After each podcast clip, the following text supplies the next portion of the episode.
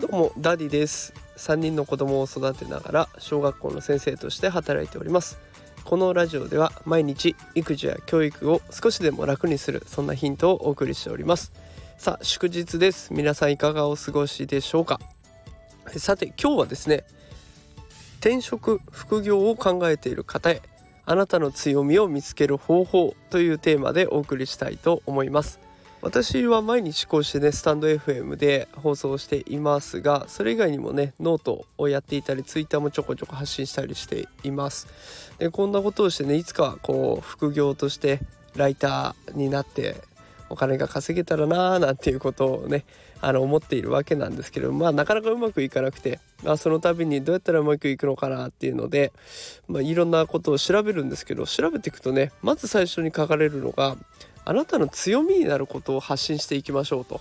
言われるんですね。これ結構いろんなところで言われてるのでまあ間違いはないんだろうなと思いつつじゃあ私の強み自分の強みって何なんだろうなって悩んじゃう人って結構いるんじゃないかなと思っています。でそこで今日この放送を考えたんですね。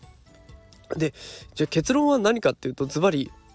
AI に頼りましょうというところです。AI に頼る。なんだ自分で考えてないじゃんっていうツッコミが入りそうですけれども、あ、あの自分で考えてもねやっぱり結論が出ないんだったら一回客観的にしかも機械に頼ってみるっていうのはありなんじゃないかなということで、えー、今日はこういった提案をしております、えー、今日この放送にリンクを貼ってありますノートのリンクを貼ってありますがそこであの公式のサイトに飛べるようにはしてありますがこれ面白い強み診断チェックシートみたいなのが入っあったんですね。でこれがね面白い理由がですね RPG 形式で進んでいくんですよ。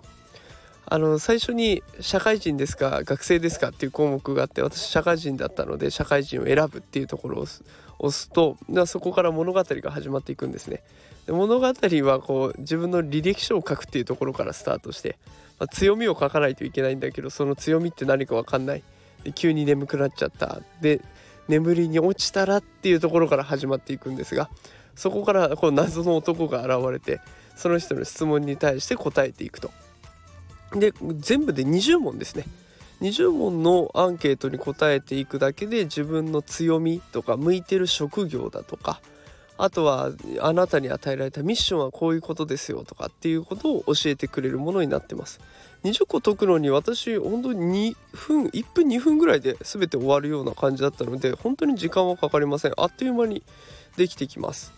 で今日この放送のあのホーム画面っていうんですかね画面の方に診断結果を貼っておきましたが私の診断結果は、えー、職業が錬金術師になってました。どこが先生じゃっていう感じなんですけれども錬金術師って強みとか、あの向いてる仕事とかいろいろ分かれるんですが強みとしては創造性とかインプット力っていうのが強いっていうことが分かってきました、まあ、確かに学校の授業するって結構創造性というか想像力を求められていて、まあ、子どもたちに楽しんでもらいつつ学力をつけていかないといけないのでそこら辺は毎日やっているからまあ確かになという感じがしています。であなたに向いている仕事はっていうところは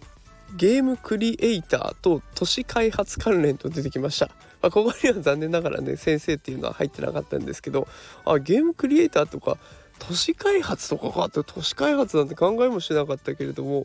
あ確かにあの今キングコングのお笑いコンビのキングコングの西野昭弘さんのオンラインサロン西野昭弘エンタメ研究所の方にも入らせてもらって勉強してるんですけどそこでやってる今の街開発街づくりっていうのがすごく面白いんですよね。